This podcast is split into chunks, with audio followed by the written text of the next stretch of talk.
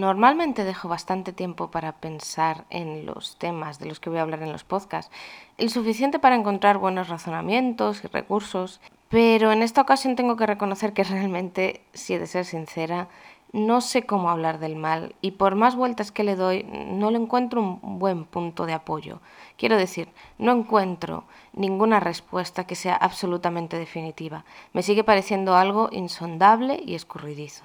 He sufrido el mal muchas veces, he pasado por muchas clases de duelos y espantos, como decían los antiguos. No soy ajena a lo que provoca, creo que nadie lo es, y a menudo me encuentro orando y pidiendo no ser yo el origen del mal para otros, porque es muy difícil de controlar, lo reconozco. Es muy difícil trazar límites que parezcan santos en este tema.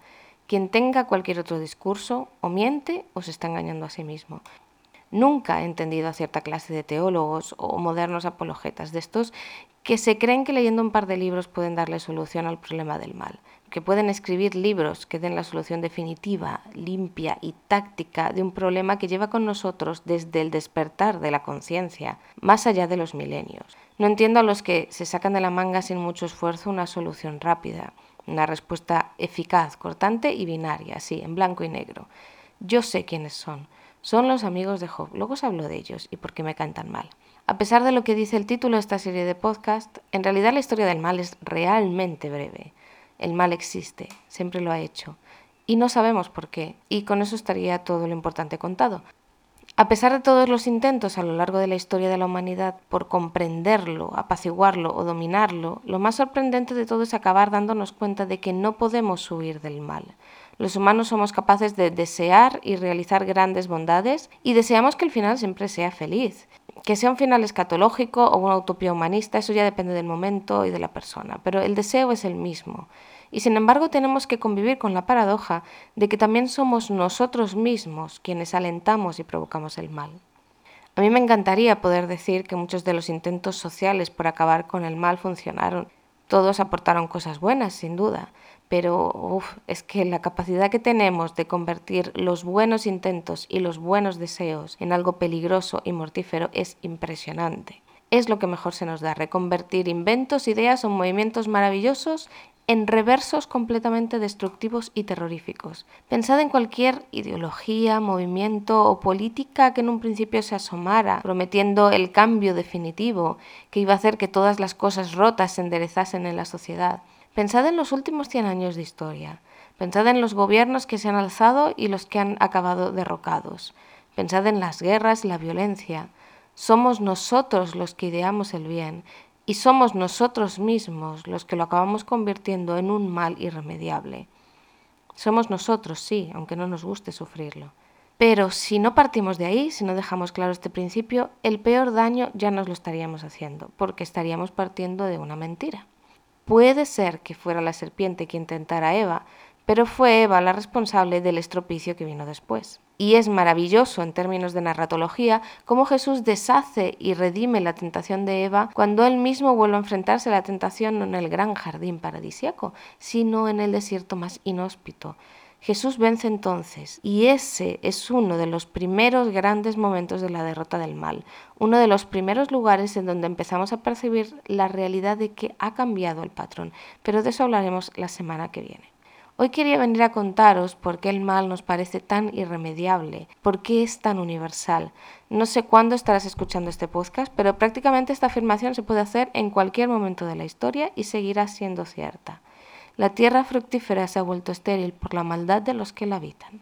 Y no lo digo yo, lo dijo el poeta en el Salmo 107 hace unos cuantos miles de años. No solo es la ecología, el medio ambiente dolorido, también se trata de la esterilidad de las sociedades y las culturas, que en vez de potenciar aquello luminoso que contienen, parece que se regodean en el dolor de la violencia y en el abuso y el sufrimiento.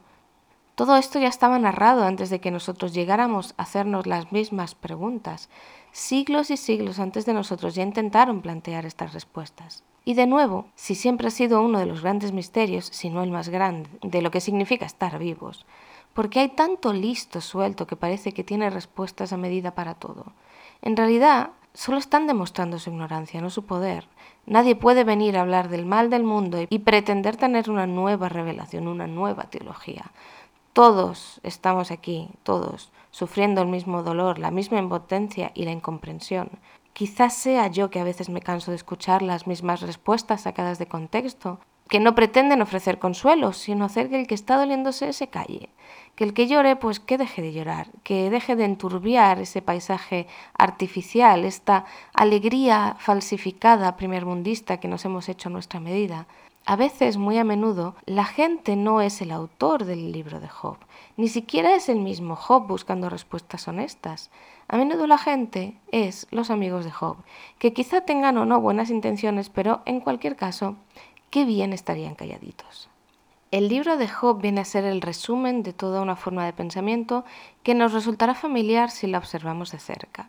De primeras es un libro complicado. Está lleno de belleza, misterios y asombro, y lo creo firmemente, aunque también es verdad que yo soy una friki que se ha aventurado alguna que otra vez dentro de la lengua y la cultura tan complejas del libro solo por disfrutarlo un poco más, así que tampoco sé si soy la voz más autorizada, pero bueno, a nivel estético es una joya de la literatura. A nivel teológico resulta un tremendo desafío. Nos separan milenios de su autor, de su intención y de su contexto histórico, incluso de su lengua. Y sin embargo, si conseguimos conectar con su discurso, nos dará la sensación de que nosotros mismos hemos estado haciéndonos esas mismas preguntas sobre las que él gravita sin haberlas podido responder. Os voy a contar algunos detalles del libro.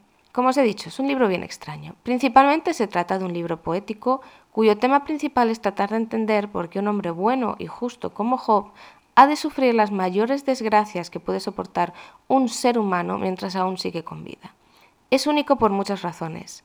La primera, porque es una historia de ficción. En el resto de la Biblia, sobre todo más que nada en el Antiguo Testamento, hay otras narraciones, hay crónicas, historias de reyes, patriarcas y profetas pero quizá, y solamente quizá y parcialmente el libro de Cantares, no existe ningún otro libro dentro del canon bíblico que se considere y se entienda como completamente ficción y aún así completamente verídico. El resto de historias son composiciones, por supuesto, pero siempre con la idea de fondo de que se intenta recuperar la narración de un hecho o un personaje histórico. Siempre se cuenta la historia de alguien que se ha sabido a lo largo de todas las tradiciones orales precedentes que en algún momento existió o debió existir, de un modo u otro. Esto lo tenían presente los autores en el momento de escribir los libros. Incluso, no sé, diría yo, ¿quién no se ha planteado alguna vez que el autor de Cantares tenía en mente a una persona muy particular mientras describía todas esas escenas subidas de tono? En fin. Sin embargo, lo que ocurre con el libro de Job desde el mismo comienzo es que se nos hace entender que esto es una historia de ficción, no es una crónica, no está basado en hechos reales. Y aún así es tremendamente valiosa la historia que nos está contando, por, por esa razón está en el canon bíblico. El autor quiere expresar su desconcierto absoluto porque el mal llega, arrasa, destruye y no parece que haya un porqué ni un para qué. El libro de Job es muy valioso porque es atrevido, porque deja una enorme incógnita al final. Sí, al comienzo se nos presenta esta introducción en prosa. La corte de Dios, el adversario, o sea, Satanás, sea el Satanás que nosotros conocemos o no, en fin, eh, pues llega acercándose al Dios Supremo. Se le intenta dar una explicación a lo que va a ocurrir, o al menos un contexto, pero yo voy a decir como filóloga que es muy posible que esta parte sea un añadido posterior, algo que no terminaba de convencer al autor y como estaba hecho antes y lo, lo añadió de alguna manera. No sé si fue el mismo autor o si fue otro en realidad, es muy difícil de saber, o quizá habría que investigar mucho más. No lo sé, pero quizás sea un atrevimiento de mi parte, así que permitidme hacer un poquito de filología ficción. Es muy posible que el autor escribiera esta obra después del exilio, digamos que es el siglo V antes de Cristo. Antes de esa fecha, antes de que Israel estuviera en contacto tan estrecho con Babilonia, en ningún lugar del Antiguo Testamento se presenta una figura tan clara de ese adversario. Ni siquiera aquí se presenta con grandes rasgos, apenas como un esbozo. Ese adversario que pertenece al mundo invisible y que está en la corte celestial donde nosotros no llegamos, es eh, uno de los personajes principales de este libro, aunque luego mm, tampoco vuelve a aparecer con recurrencia. ¿no? Sin embargo, sus pensamientos, su voluntad, sus actos nos afectan a todos, justos e injustos. Eso es a lo que se refiere el tema de este libro. No digo que no se intuyan las dimensiones del mal antes de este momento. A lo que me refiero es que es aquí donde se le da una entidad, En otros pasajes más antiguos del Antiguo Testamento no está clara la procedencia del mal. A menudo se sabe que proviene de la dimensión de lo divino, pero tampoco se dan muchas pistas. El autor del libro de Job se enfrenta a ese gran dilema teológico y humano por primera vez. Lo más maravilloso es que, a pesar de ese prólogo tan bien explicado acerca de las intenciones del adversario de Satanás, nunca en el epílogo recibimos una respuesta clara de las intenciones de Dios. Es bondadoso, no queremos desafiarlo, pero nos seguimos quedando con la duda de por qué está pasando todo esto. Después de terminado el libro de Job, a pesar de su final aparentemente feliz, el mal no recibe ninguna explicación contundente. El autor ha sido honesto, ha creado una ficción para dar voz a sus dudas, sus preguntas, pero admite que no tiene grandes respuestas. Ah, y luego están los amigos de Job, claro está, los que los primeros días se quedan callados y comparten el dolor en silencio, pero cuando se ponen a hablar da por pensar eso, lo que decía antes, qué bien hubieran estado callados, aunque también es verdad que nos hubiéramos quedado sin el libro de Job, pero en fin, esas paradojas de la vida. Aunque se podría profundizar mucho más en el papel de cada uno de ellos, de Elifaz, Bildad y Zofar, y qué representa cada uno, no me voy a alargar mucho aquí y diré que en el fondo los tres funcionan como una armonía a tres voces que representa el saber antiguo que ya no tiene respuestas para la vida moderna del momento del autor. Los amigos de Job insisten en la vieja teología de que Dios es el que castiga el pecado, de que no existe ningún adversario divino, por así decirlo, y no aceptan ninguna otra excusa de Job, ningún otro razonamiento. Sin un más allá elaborado teológicamente, el castigo por el bien y el mal realizados en esta vida debe compensarse o castigarse en esta vida. Esa era la teología antigua. Job no tiene más información que sus amigos. Ninguno ha estado presente en la corte celestial en la que se decidió el destino de Job al comienzo del libro. No, ahí solo ha estado el lector. Fijaos en la grandiosidad de este texto para lo antiguo que es. Pero aún así, la rectitud moral de Job, su buena salud espiritual, le hace ser consciente todo el tiempo, aun en medio del dolor, que aceptar las falsas respuestas fáciles de sus amigos no va a calmarlo, no va a recuperarle lo perdido y no va a solucionar nada de su situación. Si Dios es el autor, solo queda que Dios hable. Y cuando Dios habla, lo que dice es que hay cosas que no se pueden saber, pero que aún así, que confíe en Él. La pregunta que plantea el libro de Job es crucial para entender la llegada y el anhelo del Mesías. Se quedó ahí planteada esa pregunta para poderse resolver siglos después. La llegada del Mesías no es solo un juego de poder, de restaurar la gloria de Israel, como muchos pensaban, y como aún hoy siguen pensando a pesar de todo. La necesidad del Mesías es algo que va mucho más allá de lo aparente. Es la respuesta a una grieta en el interior profundo de la humanidad. El problema del mal solo se comienza a resolver cuando irrumpe en la historia el prometido de Dios. Hasta entonces todos somos Job. Sufrimos sin saber, pasamos el sufrimiento, Dios nos acompaña en él, pero no tenemos ni idea de lo que acaba de ocurrir. Seamos sinceros, realmente nunca tenemos ni idea de por qué sucede el mal. Y por eso son tan malos los amigos de Job. No sé si ya ha quedado suficientemente claro, pero es que me caen realmente mal. Porque yo me siento muy identificada con Job, con sus dudas, incluso con el dolor físico, mental y emocional que te atormenta y te destroza, pero no te termina de matar nunca y por lo tanto no tiene alivio.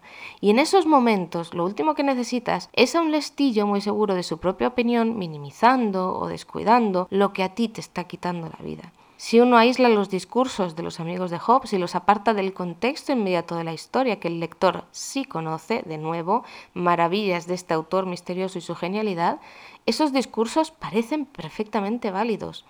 Han pasado siglos, incluso milenios, ha cambiado la civilización y la lengua en la que recogemos todo esto.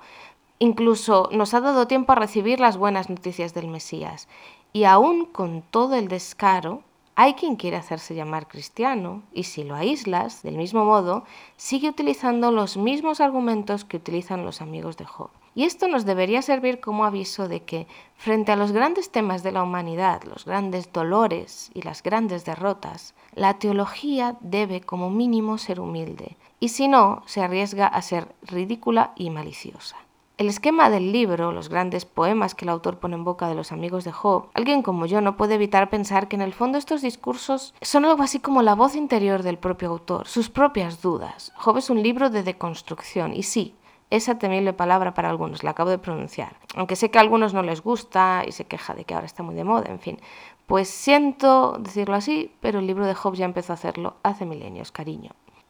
En las voces de estos amigos que tienen esa aparente buena intención, pero muy mala salud espiritual, están las propias voces de las dudas que acuciaban al autor. Son las mismas voces internas que aún hoy nos acusan a los que nos queremos hacer preguntas nuevas que aporten respuestas reales a lo que estamos viviendo y al final nos encontramos con lo mismo.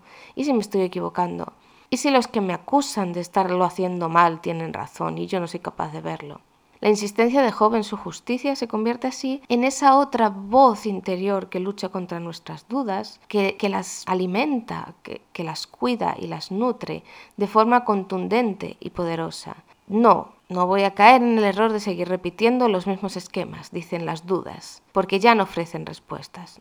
Esas dudas dicen que ya no voy a conformarme más. Sé que hay algo más allá, aunque yo no lo vea, como le pasa a Job. De hecho, Job no lo sabe, aunque cree, los lectores de su historia, sin embargo, tienen en el prólogo la clave para creer en que tiene razón. Y así, el libro de Job, con su inconclusión, sus dudas, sus grandes argumentos teológicos completamente inútiles en realidad, se convierte en un gran prólogo que queda a la espera, contenido durante siglos, hasta la llegada de Jesús, que se acaba convirtiendo en la gran respuesta a estas preguntas. Pero es que esas dudas había que plantearlas, esas dudas había que exponerlas. Tenemos que sacárnoslas de dentro porque si no, en fin, es como si nos envenenasen. No es que nos envenenen porque sean un veneno, sino porque quizás las dudas son una medicina que hay que tomar en pequeñas dosis. De otra manera no nos van a sanar. A pesar de todo, a pesar de todo lo que os he contado, a pesar de los siglos y los milenios de distancia, no estamos lejos del autor de Job. Al menos yo reconozco que no lo estoy. Y admiro profundamente su sentir, su arte y su saber hacer literario. Admiro su obra, aunque no tenga ni idea de cuál es su nombre. Y este primer y casi único libro de ficción oficial de la Biblia tiene un hueco especial en mí porque abiertamente no intenta engañarte. Por eso desconcierta, por eso a muchos no les gusta y por eso muchos disimuladamente prefieren quedarse o justificar o aceptar a los amigos de Job y a las respuestas rápidas, aprendidas, simples, en vez de ahondar en el gran misterio del mal y en las dudas que todo esto nos provoca. En el fondo, de verdad, tan solo se trata del miedo que todo esto nos provoca. Eso os lo explico mejor la semana que viene. Yo soy Noah Alarcón y esto es el camino.